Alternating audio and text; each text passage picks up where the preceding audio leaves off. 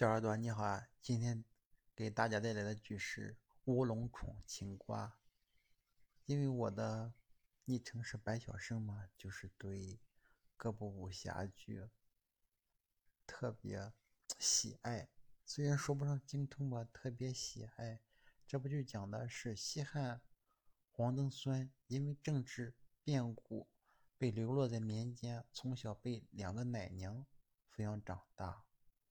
在一次在渡城的时候，他和他注定的情人霍水仙在这里相遇了。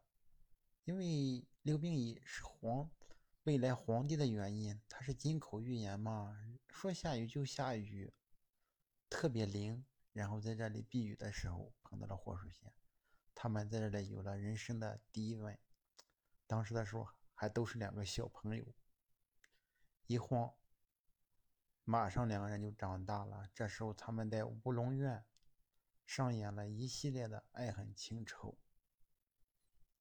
并不是那么，这是一个欢欢喜喜的故事。然后刘病已被人发现他是黄增酸，然后和他的母亲最后把一个太监坏太监苏完的给除掉了，做上了皇帝之后，做上皇帝之后。被另外一波坏势力，就是广陵王，然后钻了空子，找到了一个和皇帝很相似的一个人，然后把他用卑鄙的手段把黄刘病已打伤，然后弄到外边去了。这时候刘病已因为武功都已经被废了，然后脸也被人给弄坏了，就是面目全非了，右边脸。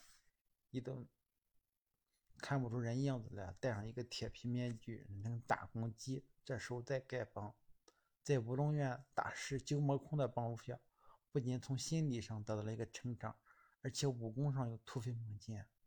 恰恰在这时呢，女主霍水仙就是曹颖饰演的，被人打下了悬崖，失忆了。但是她还身怀易筋经的武功，被坏人盯上了，就是就是死去的。大的坏太监苏文的侄子苏成，把他给教坏了，他的武功也得到了质的飞跃。